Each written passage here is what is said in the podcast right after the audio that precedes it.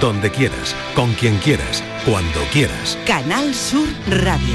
La radio de Andalucía. Nueva hora en la tarde de Canal Sur Radio, lo hacemos ahora con el espacio Por tu Salud. El acné puede aparecer en diversas partes del cuerpo, pero es más común en el rostro, en el cuello, en la espalda, en el pecho, parece que en los hombros también.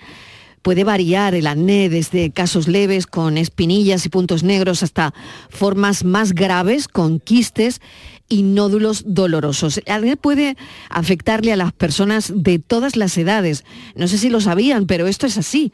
Afecta en todas las edades. Pero claro, es más común durante la adolescencia debido a los cambios hormonales.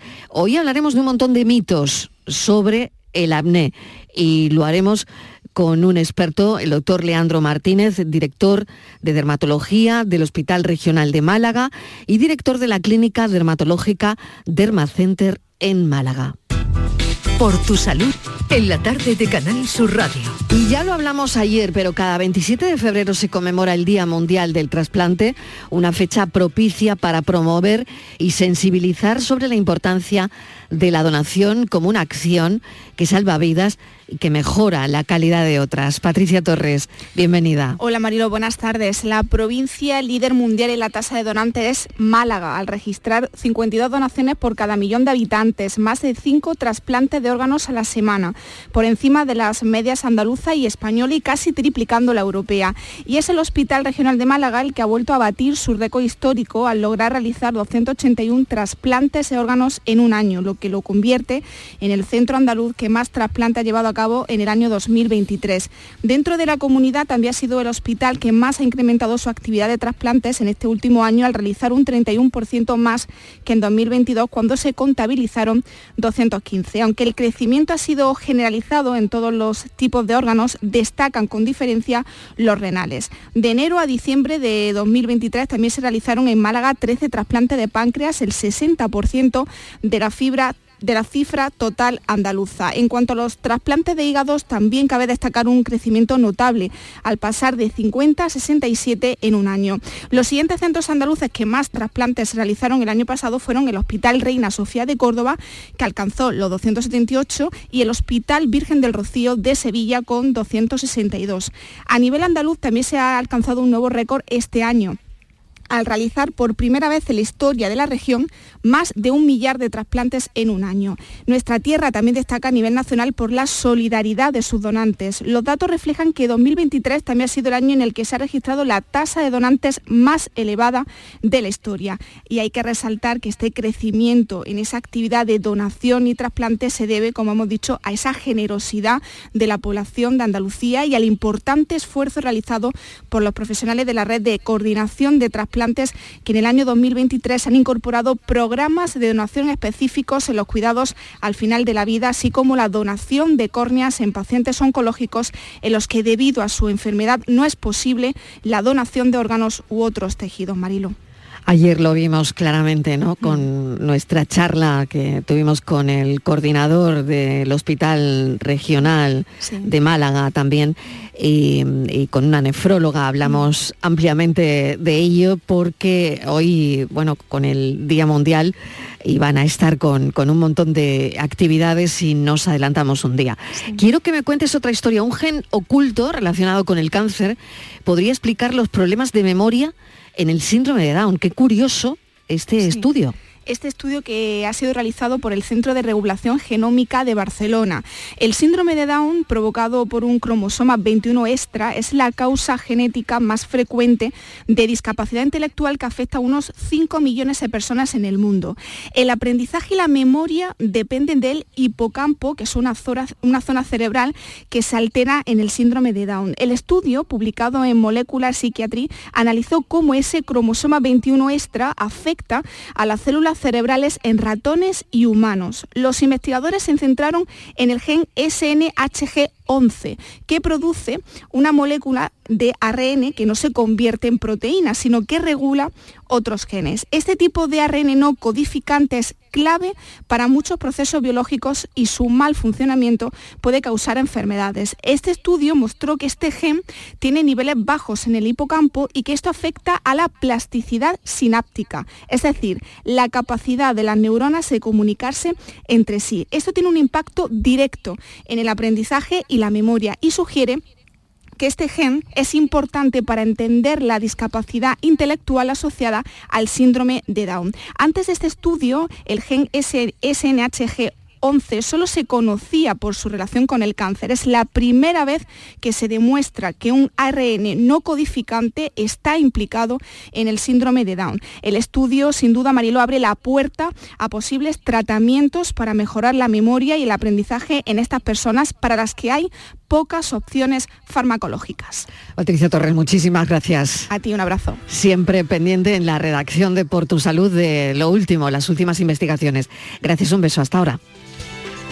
Estos son nuestros teléfonos 95 1039 105 y 95 1039 16. Por si tienen alguna pregunta para el dermatólogo, que lo tengo aquí a mi lado, que está aquí el doctor Leandro Martínez, director de dermatología del Hospital Regional de Málaga, es además director de la clínica Dermacenter en Málaga. Doctor, bienvenido, ¿qué tal? Hola, buenas tardes, Marilo. Vamos a hablar del acné. Estábamos hablando antes a micro cerrado que, que es banal, es decir, que no es una enfermedad grave, pero vaya si fastidia la vida a la gente, ¿no? Sí, es curioso, ¿no? Y ahí los dermatólogos ponemos mucho el foco, mm. que a veces se banaliza y no debemos banalizar con el acné, ¿no? Por dos motivos. Uno, porque el acné eh, tiene como diana o, afecta, en nos puede afectar en un momento de la vida que somos muy vulnerables, que es la adolescencia. Y eso puede provocar una verdadera alteración de la calidad de vida, incluso del desarrollo psicológico de la persona. Y un segundo motivo es que los acné más graves, acné moderado y severo, pueden dar lugar a cicatrices cicatrices que si no hemos tratado el acné quedarán permanentes en nuestra piel. Luego, ¿verdad? Y, lo comentaremos ahora que por suerte los dermatólogos tenemos tecnología, tenemos nuevos láseres con los que podemos tratar incluso y mejorar esas cicatrices, ¿no? Pero qué necesidad de que se produzcan cuando incluso podemos prevenirlas. Qué interesante todo esto. Bueno, los teléfonos abiertos como siempre. ¿Cuáles son las causas más comunes, doctor, del acné? ¿Hay una causa? Hay una causa. ¿Por qué sale el acné? Y además muchos de los oyentes se quedarán así, sobre todo aquellos que les interesa el tema. El acné tiene una causa, en la mayoría de acné, ¿no? Porque, porque hay muchos tipos de acné, pero el 99% de los acné, el acné que afecta a la mayoría de adolescentes o el acné que puede afectar a la mujer adulta, que si quieres también hablaremos de él, tiene una causa que es hormonal. Es decir, cuando alguien nos pregunta en consulta, oiga, doctor, mi acné hormonal lo tenemos muy fácil, sí lo que hay diferentes causas y motivos. Hay veces que el origen hormonal son los cambios fisiológicos que ocurren en la adolescencia y otras veces es porque hay alteraciones hormonales. Por ejemplo, una alteración a nivel ovárico, lo que llamamos el síndrome del ovario poliquístico, pues determina que en las mujeres con ovario poliquístico sean más propensas a tener acné. Pero ¿cuál es la causa hormonal? Y hay una determinación normalmente genética a desarrollar ese acné. Qué curioso. ¿Y por qué se localiza en algunos sitios. Yo he visto, bueno, pues acné eh, en una espalda nada más y en la cara no o en los brazos y en la espalda no, o en la cara y en la espalda no. Eh, en fin, no lo sé, o en todos sitios, pero eh, hay veces que se va localizando en, en sitios pues por ejemplo como la espalda, ¿no? Claro, tiene, hay una condición sine qua non para que haya que tiene que haber unidad pilosebácea. ¿Qué es esto? Pues tiene que haber glándula sebácea y además un pelito, pelito que a veces es muy finito, como el que hay en la cara que casi es imperceptible. O sea que en los hombres es mm, puede salir en la espalda. Claro, y las mujeres, pero en las mujeres también. Es decir, el sitio y la localización más frecuente en la cara, pero podemos encontrárnoslo como bien apunta en la espalda. Es verdad que hay personas que tienen, es menos frecuente, pero tienen espalda y no cara, es más frecuente cara o cara y espalda, puede aparecer también en el pecho y puede aparecer en cualquier zona del cuerpo, excepto donde no hay unidad pilosebácea, principalmente nunca veremos acné en palmas de mano o en plantas de piel. Pero con condición sine qua non unidad pilosebácea, es decir, glándula sebácea, ese porito, que al final el acné es una enfermedad inflamatoria, como tantas cosas que nos afectan a las personas, ¿no? Es un proceso inflamatorio con esa determinación hormonal que provoca una mayor actividad de la glándula sebácea. Esta glándula sebácea pues produce grasa, grasa, esa grasa por diferentes alteraciones que en la, en la adolescencia frecuente va a casi llenar todo lo que es el folículo, todo lo que es la apertura porque no entiendan todos los oyentes de la piel, esta se tapona y luego aparecerán, pues aparecerán los granos, que llamamos granos a esas pústulas con puntos amarillos, o aparecerán los comedones o los puntos negros, es decir, todas esas lesiones, como bien apuntaba en la introducción, hasta nódulos y quistes en acné moderado o severo, que tienen esa traducción que yo he querido aportar, que puedan acabar en cicatrices permanentes en la piel afecta. ¿Qué lo desencadena? ¿Qué empeora un brote? Eh, eso, esa pregunta... Porque además hay mucho mito, doctor, que hoy deberíamos... Claro, que sí. Ha, habido muchos mitos porque, bueno, si alguien piensa en mitos del acné, chocolate, acné, acné, chocolate, ¿no? Y, si quieres luego, mm. y ahora, y ahora lo, mm. intentamos desmitificar eh, esa parte del chocolate, porque el chocolate, ojo, y que nadie se quede solo con esta frase, pero, pero puede ser hasta bueno si hablamos de cacao, ¿no? Pero ¿qué desencadena? Los picos hormonales, y luego hay situaciones que todavía pueden empeorarlo, situaciones de estrés, eh, claro que una mala alimentación puede ayudar a que empeore, aunque no sea la causa, malas rutinas, ahora que está tan de moda, ¿no? Y vemos que incluso niños adolescentes que ni siquiera necesitan, ¿no? Pero están se está viendo en redes sociales que, asumen rutinas cosméticas. La rutina facial. Efectivamente. Madre mía, la rutina facial. Entonces, cuando, cuando es de manera adecuada es fundamental y el acné necesita unos cuidados adecuados un niño de 15 años no necesita una, o una niña de 15 años, niña o niño que da igual, no necesita una rutina facial, ¿o sí? Salvo excepciones, no. Salvo excepciones, lo único que necesita una piel tan joven es una limpieza adecuada, si se va a exponer al sol, una protección adecuada y si por desgracia tiene acné, que la mayoría de adolescentes en algún grado u otro lo tienen, pues tratarlo. Pero no necesitamos 300.000 cremas que al revés pueden acabar desencadenando brotes de acné. Claro, doctor, es que es lo que usted dice. Ahora mismo las redes, bueno, que, que lo copan todo y que están en la vida de los adolescentes, claro, están en eso también, en lo de la rutina facial. Y claro, me parece muy bien dejar claro a padres y madres que estén escuchando la radio que un niño o niña de 15 años no necesita ninguna ningún tratamiento ni cremas ni nada de eso claro no, necesita ninguna de esas rutinas exageradas excepto, lo que hemos que dicho. tenga acné, higiene adecuada higiene adecuada mm. fotoprotección fotoprotección o si hay acné como es lógico tratarlo.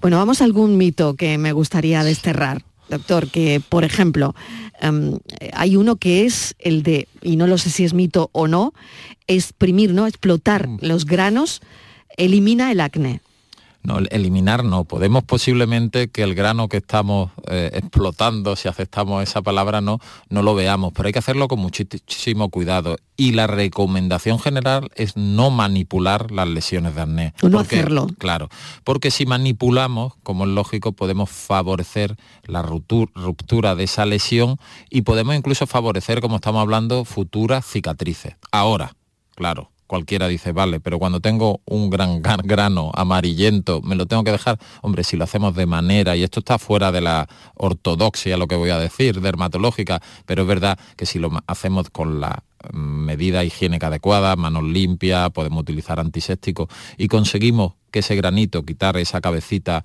esa pustulita, pues seguro que, ayudamos a que esa lesión se solucione antes, ¿no? Y, pero hay que apretarlo eh, Pero muy poquito y, con las yemas, pero por término general y por eh, si queremos dar una recomendación generalizada, no manipular las lesiones de acné. O sea que ha dicho que no, aunque, aunque, aunque excepcionalmente podamos hacerlo en, esos granos más se puede Hacer. Bueno, bueno. Bueno, yo, creo que esto queda claro, eh, claro y lo hemos entendido. por lo tanto, un, mito que era interesante. Otro, el sol, el mito del agua del mar y el sol en verano. Eh, bueno, se te va a quitar el acné, esto lo decían las abuelas, eh, si tomas un poquito el sol y, eh, vas a la playa y, te va a mejorar muchísimo el acné. ¿Eso es cierto? Tiene parte de verdad, y te explico, Marilo. El sol es un inmunomodulador ¿vale? No sé qué traducirlo. Traducimos. Al final el sol consigue, y por eso en otras enfermedades de la piel, como la psoriasis o la dermatitis atópica, los pacientes mejoran en verano, porque al exponerlo a la radiación ultravioleta consigue que el sistema inmune o las defensas de la piel se autorregulen. Y en el acné, al ser un proceso inflamatorio, a veces podemos tener esa apariencia de mejoría con el acné. También es verdad que esa exposición al sol, a la playa, viene en épocas de verano, de relajación, de menos estrés, a lo mejor de un poco de regulación hormonal.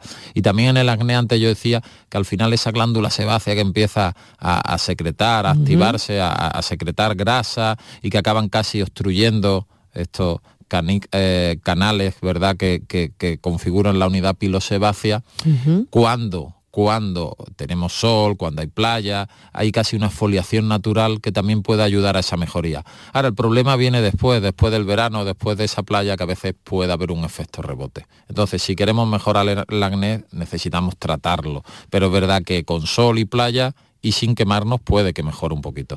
Pero claro, no, no el tratamiento. No, es el tratamiento adecuado. Eh, otro mito, el estrés causa acné. Sí, eh, eh, es una realidad. ¿Por qué? Porque en el estrés, el estrés realmente es un mecanismo de defensa que tenemos las personas, igual que tendrán, supongo, los animales, para situaciones que realmente nos demandan esa tensión. ¿no? Es lógico que si a mí me están persiguiendo, yo esté estresado y se me secreten una serie de hormonas eh, para pues no quedarme parado y correr, ¿no? O si se me va a caer algo encima, tengo que entrar en esa tensión, o incluso si voy a realizar una actividad importante, ¿no? Si estoy un quirófano, tengo que tener algo de tensión pues para no relajarme. Cuando esa tensión no responde a un estímulo y es mantenida, ya no es una situación adecuada, sino que está generando lo que conocemos como estrés. Entonces hay unas hormonas mantenidas que en el caso del estrés generan también hormonas que producen acné. Entonces efectivamente esto lo vemos mucho en la mujer adulta y cuando ojo digo mujer adulta digo cualquier mujer por encima de los 18 años, aquellas que están sometidas a más estrés son más frecuentes y desarrollan acné de la mujer adulta, porque así es como se, eh, lo definimos internacionalmente con este palabrejo tan largo, ¿no? Y es consecuencia principalmente del estrés. Otro mito, maquillarse empeora el estrés? El, acné, el, eh, perdón, el, acné. puede empeorarlo, mejorarlo, nunca se sabe, ¿no? Dicen a mí me relaja. Que, en época de crisis, efectivamente, que, un buen pintalabio relaja. A mí siempre me relaja. Eh, el acné, siempre que tenga tiempo para efectivamente. Lo ideal para una piel, claro, al final el maquillaje quiere, viene a ser una mm. sobrecarga a nuestra piel. Ahora, eh, hay que ser lógico y, y sobre todo cuando estamos hablando de niñas adolescentes que en algún momento ya quieren maquillarse, entonces hay que buscar la forma más adecuada. Intentar minimizar las veces que hay que maquillarse, porque es verdad que no beneficia el acné, pero vamos a intentar que no lo empeore con productos adecuados, productos oil free y que el maquillaje que no sea aceite, efectivamente y sobre todo que sea lo más minimalista posible, no que no sea no sobrecarguemos con ese maquillaje, ¿no? Porque el exceso o el maquillaje mal aplicado sí puede empeorar el acné, claro es. Bueno, pues esto me parecía interesante.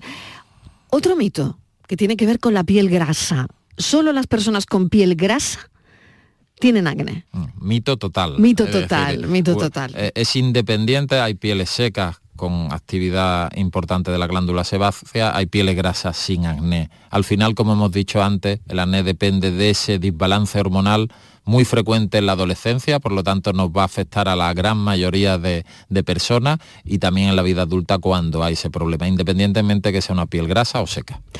Pues voy a hacer una pequeña pausa antes de entrar. Hemos, bueno, no sé si hay algún mito más, eh, doctor, que se le ocurra, pero eh, antes de entrar en los tratamientos, pequeña pausa, recordamos el teléfono y seguimos.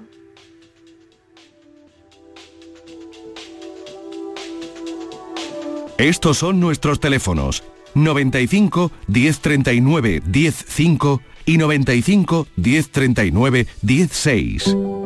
Los andaluces somos líderes en poner el alma en todo, en sacar una sonrisa, en dar siempre la bienvenida. Somos líderes en el arte de sentir, en echarle coraje al día a día, en exigirnos cada vez más. Somos líderes en entendernos, en amarnos en escuchar a los demás. Tenemos mucho que celebrar. 28 de febrero, Día de Andalucía, Junta de Andalucía.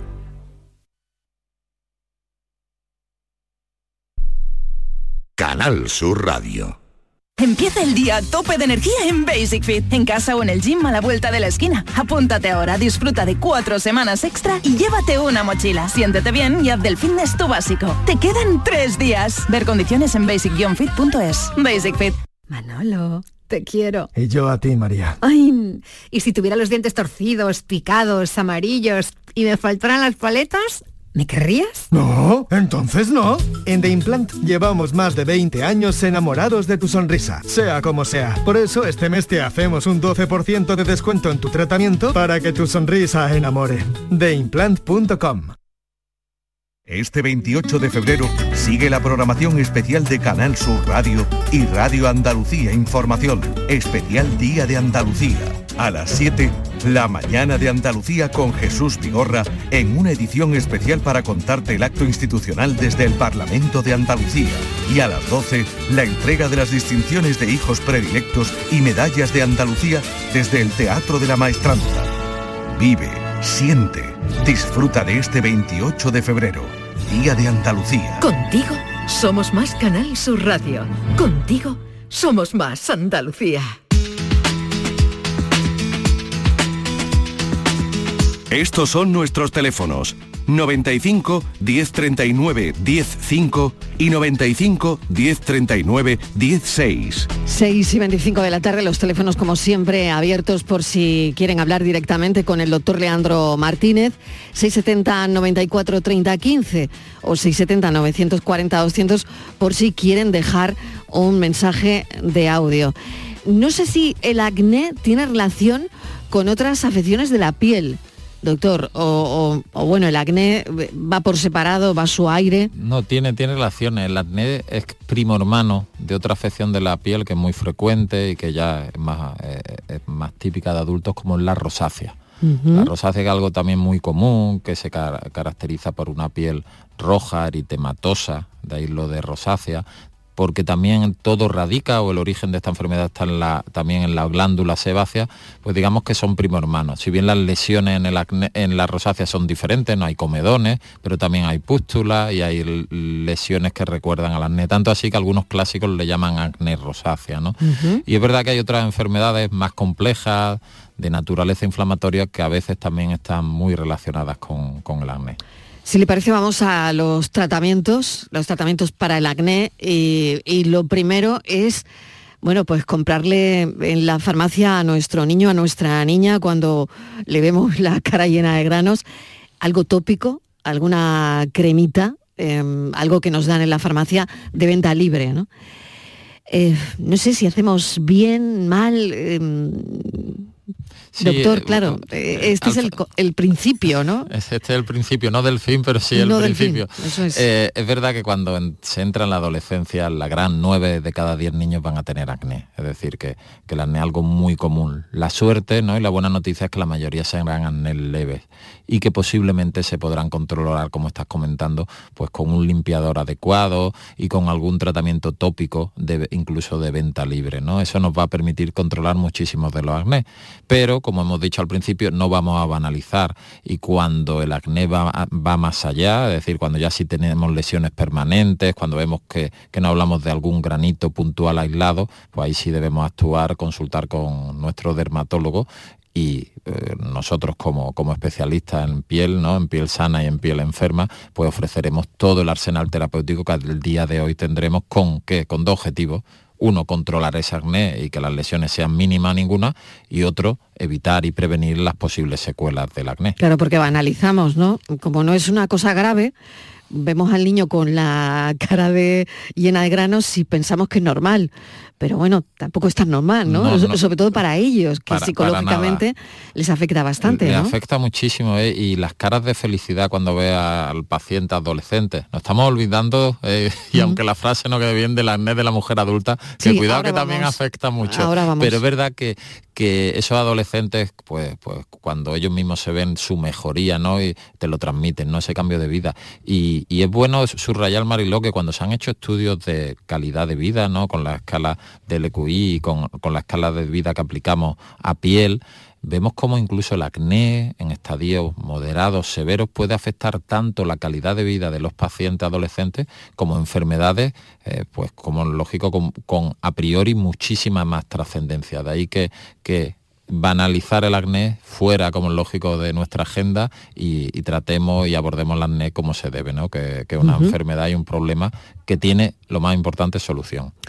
Tratamiento. Ya hemos pasado por ese momento de comprar la crema en la farmacia, que normalmente, bueno, y le voy a preguntar, ¿hay alguna mejor que otra? En fin, no lo sé. Bueno, claro, hay, muchas cremas, ¿no? Pero al final lo hay que tantas, Hay tantas que, eh, bueno, el oyente estará pensando, o las oyentes estarán pensando, bueno, pues que nos diga cuál es la mejor crema para el acné, para nuestro niño, para nuestra niña. Por, suerte no hay una única mejor crema, porque los acné son mm. diferentes, pero al final lo que estamos intentando, pues, pues conseguir, ¿no? Que que, pueda foliar un poquito esa piel, estamos intentando bajar esas lesiones inflamatorias, ayudar a las lesiones que no son inflamatorias, pues que también tengan resolución y con los diferentes activos que hay, pues normalmente cuando son lesiones aisladas se puede controlar, pero que los papás no jueguen a ser dermatólogos y en cuanto vean que, que, las lesiones no se pueden controlar, que consulten, ¿no? Porque como vamos a comentar ahora, el acné tiene tratamiento, un tratamiento muy bueno y una respuesta casi, digamos, del 100% de los pacientes. Pues vamos con ese tratamiento que pasa por unas pastillas, ¿no? Que pasa por la isotretinoína que me ha dicho usted antes, ¿no? Sí. Porque todos conocemos el nombre comercial. Sí. Pero bueno, a día de hoy hay, muchos, ¿no? Hubo uno original, eh, mm. pero a día de hoy tenemos muchas opciones. Y la isotretinoína es un derivado de la vitamina A con el cual podemos modular y tratar la función o la actividad de la glándula sebácea, que como hemos, llevamos comentando en estos minutos, el origen ¿no? del acné. Ojo, es el tratamiento prince y fundamental, pero no el único. Tenemos antibióticos orales, tenemos antibióticos tópicos, tenemos derivados de los retinoles también y alfa hidroxiácidos que lo utilizamos de manera eh, tópica, tenemos antiandrógenos, dependiendo de ese origen. Antes decíamos eh, niñas con síndrome de ovario poliquístico. A veces utilizamos anticonceptivos también con ese perfil antiandrogénico. Y es verdad que la isotretinoína como, como fármaco prince sobre el que pivota todo. Y en los últimos años hemos incorporado también las fuentes de luz, ¿no? Por un lado, porque podemos tratar con láser y con otras fuentes de luz las lesiones inflamatorias y no inflamatorias, y tenemos mucha evidencia cómo podemos acelerar todo el proceso y la respuesta al tratamiento. Y luego algo que antes era un mito, un mito más técnico y era que no podíamos tratar con acné mientras estábamos, perdón, con acné con láser, mientras estábamos tratando el acné y ahora sabemos todo lo contrario, ¿no? que de, con las fuentes de luz, con los láser adecuados, el abordaje cuanto antes mejor, incluso para prevenir las futuras cicatrices, ¿no? que si aparecen o cuando nos llegan pacientes ya con cicatrices, pues también me parece que es casi el comodín el láser, no, pero nos va a permitir mejorarla. Y se puede tomar eh, el tratamiento y, practicar el láser. Sin lugar a dudas, como lógico, adaptando a la situación, a la dosis del paciente y el tipo de láser que utilizamos. Pero sí. Claro, la pastilla, el tratamiento, eh, bueno, tiene su. Cuando lees el prospecto, como todos, ¿no? Claro. Pero tiene sus contraindicaciones, ¿no? Hay que hacer analítica, hay que controlar el hígado del paciente. En fin, eh, el tratamiento no es de pavo, ¿no? Bueno, algo, algo que hay que tener muy en cuenta es que un fármaco como tantos otros que es teratógeno. Entonces lo que sí que es verdad que las chicas y las mujeres cuando lo están tomando y eso se le informa y firman su consentimiento informado no deben quedarse embarazadas. Sí pueden, pero no deben, ¿no? Porque hay un alto índice, una alta probabilidad de de que pueda haber malformaciones. Es lo de la talidomida, ¿no? Que no sé si eh, lleva o no. No, no, no, no, además la, talidomida está ya totalmente Esto nada, ¿no? No, no, Pero tiene. peligro de malformación, eh, ¿no? Igual que muchos fármacos, es decir, la teratogenicidad está muy relacionada con muchos fármacos. En relación al perfil de seguridad de la isotretinoína, muy alto no hay que tener, salvo que haya alguna contraindicación clara, la, mayoría de los pacientes la pueden tomar con total seguridad. Lo que sí hay que saber que dependiendo de la dosis, cuando lo utilizamos, porque si algo hemos aprendido también los dermatólogos en los últimos años, que podemos, utilizando dosis menores de las que utilizábamos hace décadas, llegar a resultados similares. Y, alguien se pregunta, bueno, ¿y esto para qué? Pues muy simple, pues porque el paciente tolera mucho mejor el tratamiento. Porque al ser un derivado retinoico, al ser isotretinoína, eh, sí es verdad que lleva asociado, mientras se hace el tratamiento, unos efectos colaterales. Principalmente, pues se queda de la mucosa, es decir, los labios están más sequitos, puede secar también un poco los ojos y nuestra piel, digamos que está más expuesta a cualquier agresión, como puede ser simplemente la exposición al sol, ¿no? Entonces nos tenemos que proteger más del sol. Cuando lo utilizamos a dosis muy bajitas, como por ejemplo en la mujer adulta, que utilizamos microdosis, estos efectos no existen, incluso muchas veces no hay que recurrir ni a ese control periódico analítico. Incluso en adolescentes, realmente las nuevas guías hablan de un control mínimo inicial y a veces un segundo control posterior, ¿no? Pero, pero ese mito, esa especie como de endemonización Exactamente, que hubo con el tratamiento. E incluso, vamos, yo vamos, se llegó a oír ¿no? que era un tratamiento tan peligroso eh, como, por ejemplo, pues eso no porque podía contener mm, pues sustancias peligrosas, ¿no? Nada, tranquilidad, Entonces, todo lo no, contrario. no, no es esto, Incluso fíjate que Mm. se ha llegado a postular, aunque no hay evidencia, que podría tener un papel en el anti-aging, es decir, como eh, efecto re- eh, anti-envejecimiento. ¿no? La verdad que es un fármaco muy seguro, en manos de dermatólogos, en manos adecuadas. eh, no debe tener ninguna complicación y, y además sigue pivotando la mayoría de los tratamientos de acné sobre él. ¿Cómo se sabe, evidentemente por, por el rostro, ¿no? que un paciente mm, ya está libre de acné? Bueno, tú lo has dicho, por ¿no? el Porque rostro, ¿no? decir, bueno, ya Eso lo mira, sabes sobre todo. tienes tu carita ya bien y ya está. Pero eh, siempre está en el adolescente, eh, pasan unos años como pensando, ¿esto me volverá? Eh, sobre todo adolescentes que hayan hecho Claro. eh, pues ese tratamiento, eso, ¿no? el- Con, la- con- el- con la pastilla, sí. con, con todo lo demás, con el láser, con todo. La mayoría de acné adolescentes no vuelven a aparecer, pero si hay un porcentaje en, en torno a un 15%, a veces un 20%, dependiendo del abordaje que se hizo, que pueden recidivar, pero se vuelven a tratar y no hay problema, ¿no? Y cuando saber que no lo hay, eso el paciente lo sabe mejor que nadie, porque claro, ¿no? viene encantadísimo y dice, no tengo ni un grano, ¿no? Entonces ese acné no está.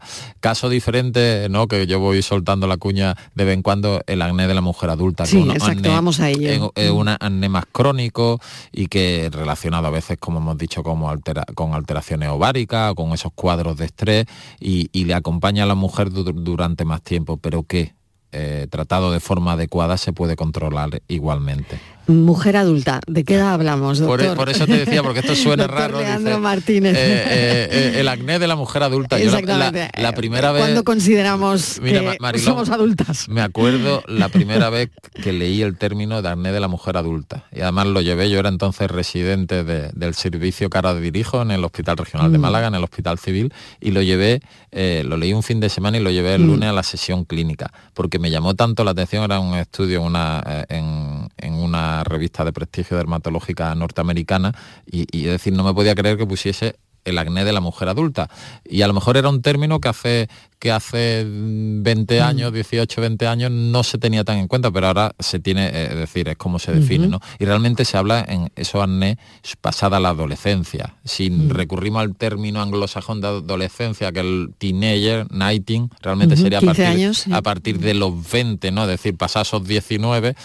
Aquí en, España, en Europa, a lo mejor hablamos más de los 18, pero en torno realmente son esos acnés persistentes pasados la veintena, ¿no? Y que es muy frecuente, y antes apuntabas tú un hecho fundamental, ¿no?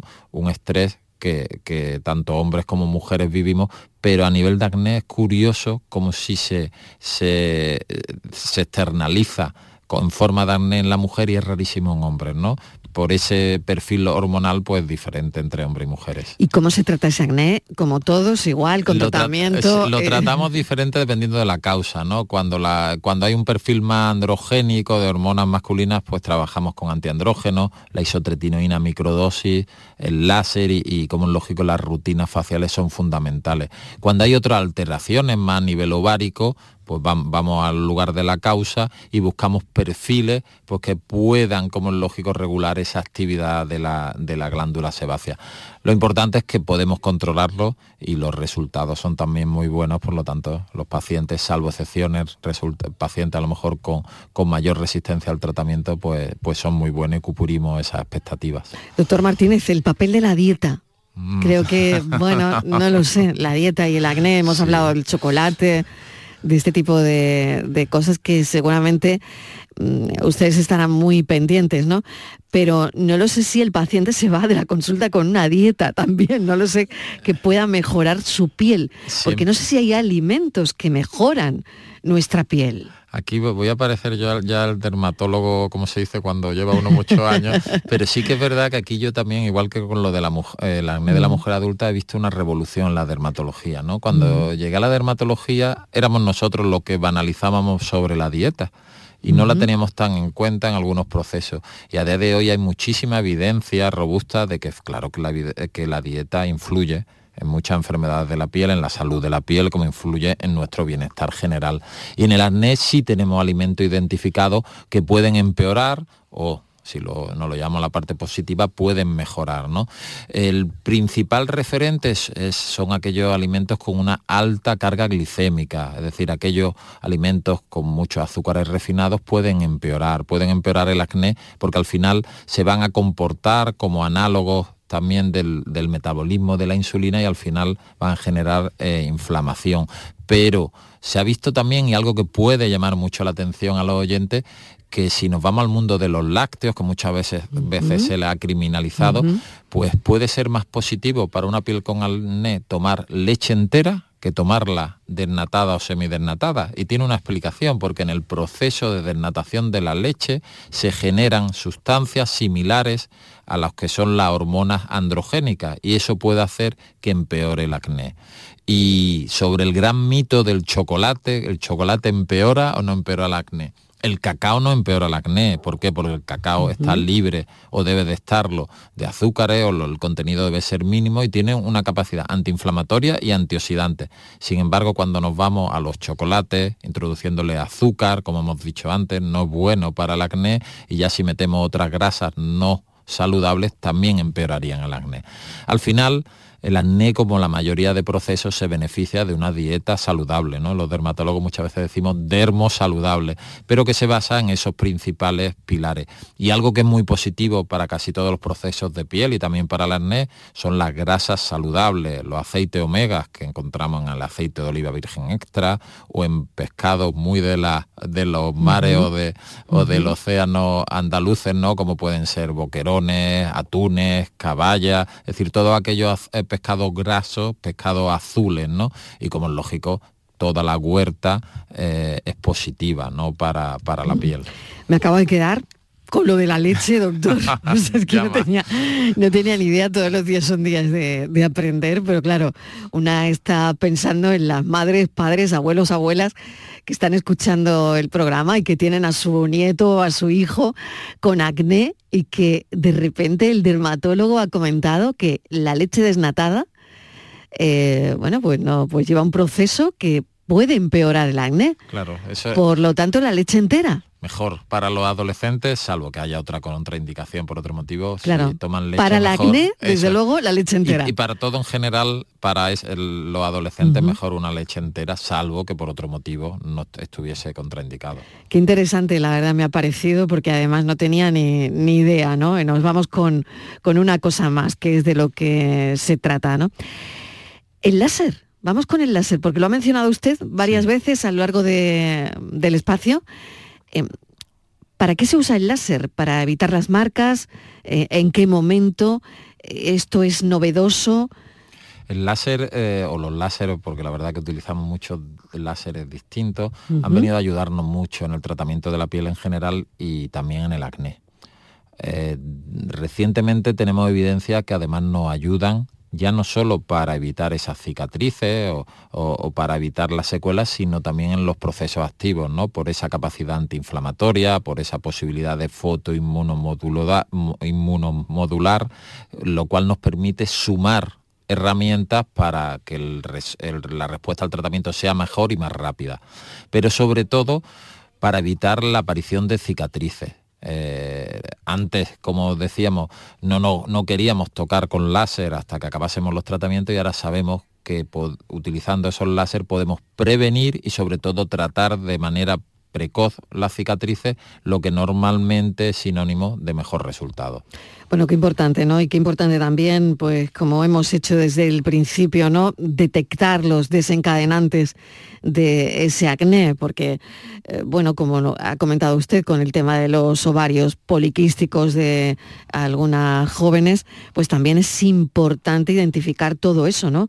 El problema de base que al final, bueno, pues que está en la piel, pero que hay de fondo otro, ¿no? Claro, la piel muchas veces no habla, ¿no? Sí, eh, sí, nosotros, cierto. Mm. El año pasado en nuestra reunión andaluza, que, por cierto este viernes hacemos la anual, pues, nos toca en Huelva, pues hablamos lo que tu piel nos cuenta, era el lema de nuestra reunión, y es porque muchas veces con la piel podemos leer problemas que son internos, ¿no? Muchas veces por el tipo de arnés, la localización o otros hallazgos podemos intuir y, luego con una anamnesia adecuada, pues la posibilidad de que haya detrás un ovario poliquístico, ¿no? O que haya un problema a nivel suprarrenal, es decir, que hay mucho más allá de unos simples granos en, la cara, ¿no? O en la espalda. qué interesante todo esto. Bueno, pues doctor, yo no lo sé, ya lo que me queda es, eh, no sé si hay alguna pregunta que no le haya hecho que considere interesante, eh, pero bueno, es ya terminar con los cuidados de la piel para adolescentes, para personas que tengan acné. ¿Qué tienen que hacer? Bueno, pues deben hacer una higiene adecuada mañana y noche, deben, como es lógico si se exponen al sol, como hemos dicho, utilizar un fotoprotector, eso sí, adecuado para que no empeore su acné y sobre todo deben de seguir el tratamiento, ¿no? El tratamiento que le haya pautado su médico, le haya pautado su dermatólogo, ser constante y sobre todo algo que hemos dicho esta tarde, ¿no? No banalizar y menos cuando eres paciente, ¿no? Sobre para más adelante no arrepentirnos, porque es verdad que cuando llegan las cicatrices, cuando pues uno a veces se arrepiente de no haber cumplido el tratamiento. Y terminamos en positivo, no se tiene acné toda la vida, ¿no, doctor? No, no, no, por suerte el acné tiene eh, autolimitado, mm. pero no nos podemos, ah, como aquel que dice, alojarnos en que, bueno, como algún día se le, eh, se exacto, quitará. Exacto. Consultemos al dermatólogo y demos una solución como se merece el arnés de, todo, de todos los adolescentes y el de la mujer adulta. También no nos olvidemos, de ese no nos vamos a olvidar porque es importante. Doctor Leandro Martínez, muchísimas gracias por habernos acompañado esta tarde, director de dermatología del Hospital Regional de Málaga, director de la Clínica Dermatológica Dermacenter también en Málaga. Muchísimas gracias y que vaya todo muy bien en esa reunión de dermatólogos andaluces en, Huelva, que seguro que sí. Seguro que sí, un placer estar aquí esta gracias, tarde. Gracias, un saludo. La tarde de Canal Sur Radio con Mariló Maldonado. También en nuestra app y en canalsur.es el resumen de la actualidad del día, con toda la información y la última hora del deporte, el análisis de la economía que tanto te afecta, las entrevistas que te aclaran lo que pasa. Todo lo que necesitas saber para estar informado lo tienes en el Mirador de Andalucía, de lunes a viernes, desde las 7 de la tarde con Natalia Barnés. Contigo somos más Canal Sur Radio, contigo somos más Andalucía.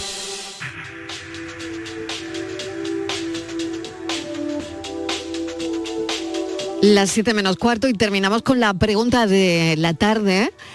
La pregunta de hoy es, ¿cuáles son los mejores jarabes para la tos?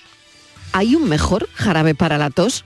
Carlos Fernández Moriano, doctor en farmacia y responsable del área de divulgación científica del Consejo General de Colegios de Farmacéuticos, nos va a contestar esta pregunta. Carlos, bienvenido. Gracias por acompañarnos. ¿Qué tal? Buenas tardes, ¿cómo están? Bien, para esas toses residuales que hay por ahí todavía, ¿no? Y que una se pregunta, ¿habrá un mejor jarabe para la tos? Bueno, pues ante esa pregunta yo creo que podríamos tirar de una respuesta a la gallega que diríamos depende, ¿verdad? Depende de muchos factores. Eh, en primer lugar del tipo de tos, de cuánto tiempo lleve molestándonos esa tos, en segundo lugar, de muchas características del paciente, porque habrá mm, condiciones tipo el embarazo, la lactancia o en niños pequeños que determinen que no se pueda usar un jarabe y se deba recurrir a otro o incluso a otros remedios no medicamento para, para aliviar o paliar esa tos. ¿no? Entonces, hay que considerar todas las circunstancias de ese paciente y, ver cuál es el mejor jarabe. Pero sí que es cierto que hay diversas alternativas, ¿no? Y en la farmacia podemos recurrir a, varias de ellas. Claro, Carlos, es que cuando una se pone a mirar los diferentes tipos de toses, y yo quería hablar de ello, claro, hay una tos seca, hay una tos productiva, hay una tos crónica, hay una tos aguda, hay una tos nocturna, porque ¿quién no ha mirado el reloj y dice, caramba, es que la tos me empieza de noche siempre? Hay una tos alérgica. Bueno, yo aquí eh, ya he detectado seis tipos diferentes, ¿no? Luego está la tos asociada al tabaco, al tabaquismo, que también se considera como un subtipo específico, pero bueno, claro, la tos del tabaco, me ha faltado esa, será que porque no soy fumadora, pero es verdad que falta la tos del tabaco, ¿no? Así es. En general podríamos dividirlo en dos grandes grupos mm, para reducir o simplificar esto, ¿no? Que sería tos productiva o tos y tos improductiva o seca. Eh, y el concepto genérico de tos, pues es eh, muy dependiente de todos esos condicionantes, ¿no? Es un mecanismo, al final es un mecanismo de defensa de nuestro cuerpo con el cual intentamos eliminar sustancias o partículas que hay en la mucosa respiratoria. Entonces no siempre es mala, esa es la principal idea ¿no? que hay que transmitir, que no siempre es mala y que no siempre hay que tratar de eh, evitarla o de contrarrestarla. Eh, por lo general, ¿qué se suele tratar? Pues se suele tratar esa tos que eh, lo más común es que se asocie a infecciones víricas de las vías respiratorias altas, como puede ser pues, una gripe, un resfriado común, y que eh, pues ya perdura en el tiempo, que nos molesta en nuestra actividad diaria, sobre todo en el descanso nocturno, como citaba antes, eh, y esa es la tos más frecuente o la que los pacientes más recurren a, un, jarabe, a un jarabe para la tos. Luego hay, por supuesto, una tos muy problemática asociada a otro tipo de patologías, como eh, la patología oncológica, ¿no? Los cánceres, algún tipo de cáncer, y ahí ya sí que hablaríamos de, tipos particulares que requieren vigilancia por el médico y una prescripción. Pero por lo general esa tos a la que yo me refería, eh, pues se puede paliar con un jarabe que está disponible en farmacias. Por lo tanto, hay que distinguir esos dos grandes grupos, tos productiva y tos improductiva, mm. y cuando distinguimos eso, bueno, pues ya ir a la farmacia a por un, a por un jarabe, ¿no?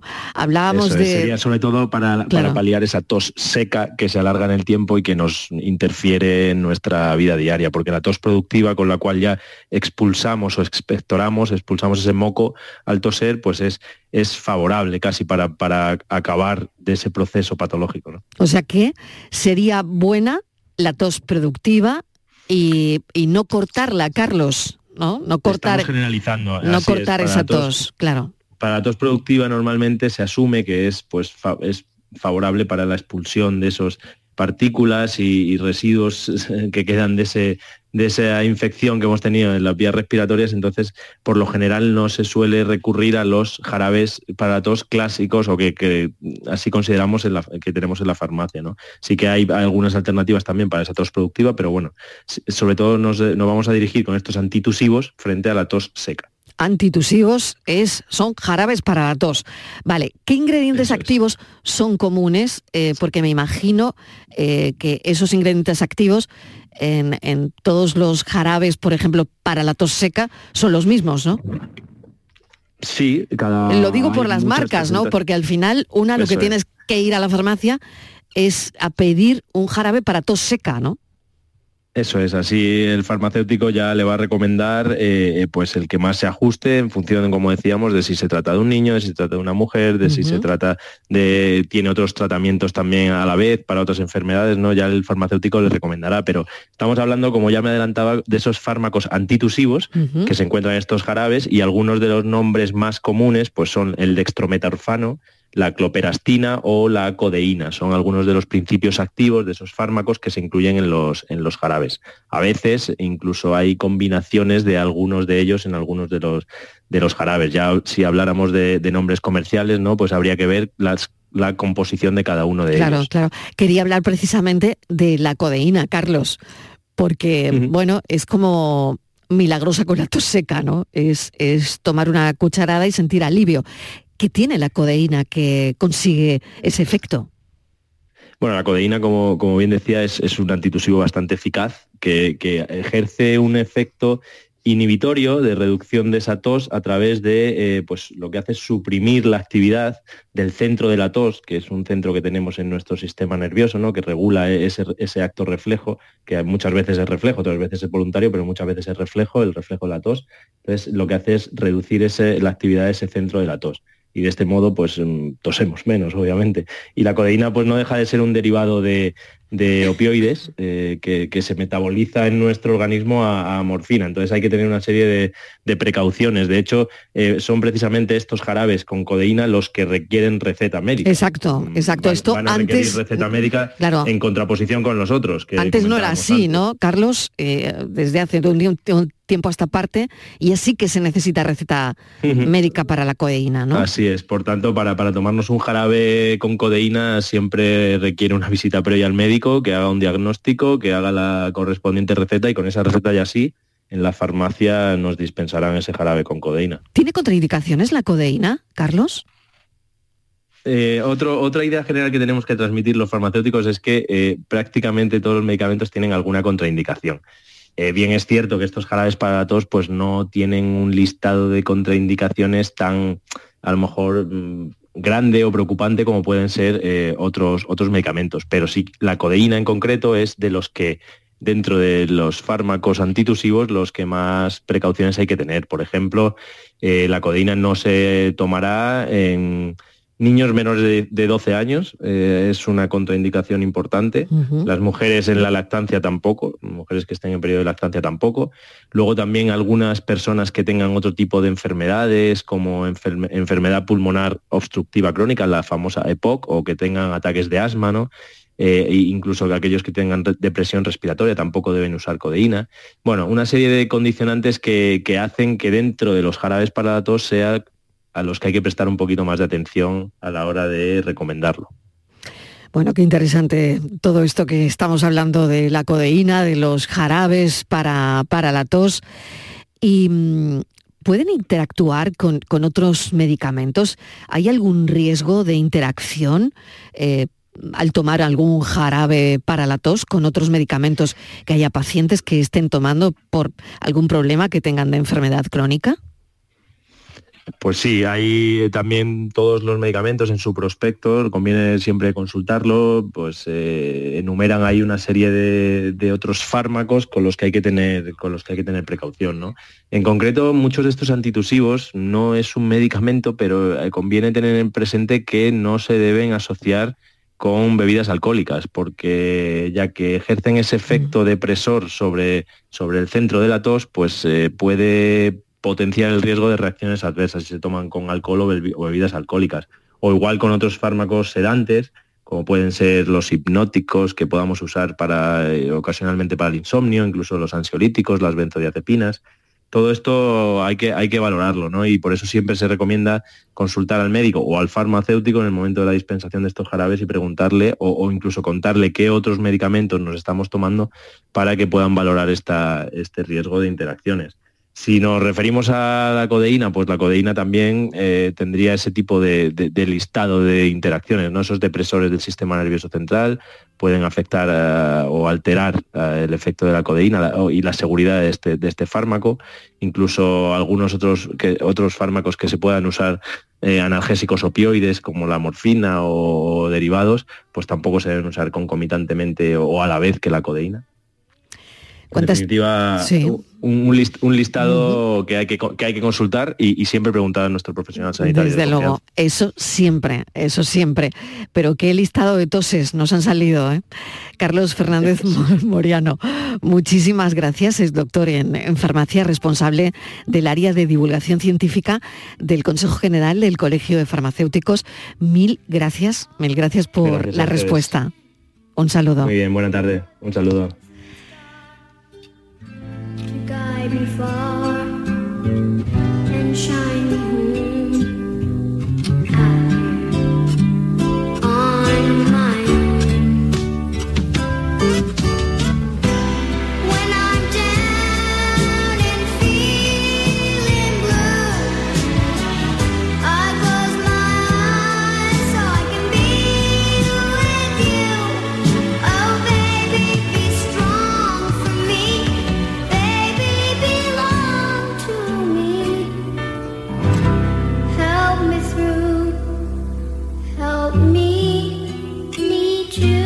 Hemos llegado hasta aquí. Muchísimas gracias por escucharnos. Qué canción tan curiosa nos ha puesto Fran para terminar el programa. Si no recuerdo mal, una niña que, bueno, que lo petó con esta canción, Nica Costa, ¿no? Nica Costa, sí me está diciendo Fran que sí. Bueno, On My Own, una canción que nos lleva a nuestra adolescencia, cuando teníamos granos, cuando teníamos granos, que hoy hemos hablado del acné. Bueno, muchísimas gracias, como les digo, por estar ahí, por escucharnos, por compartir con nosotros la tarde.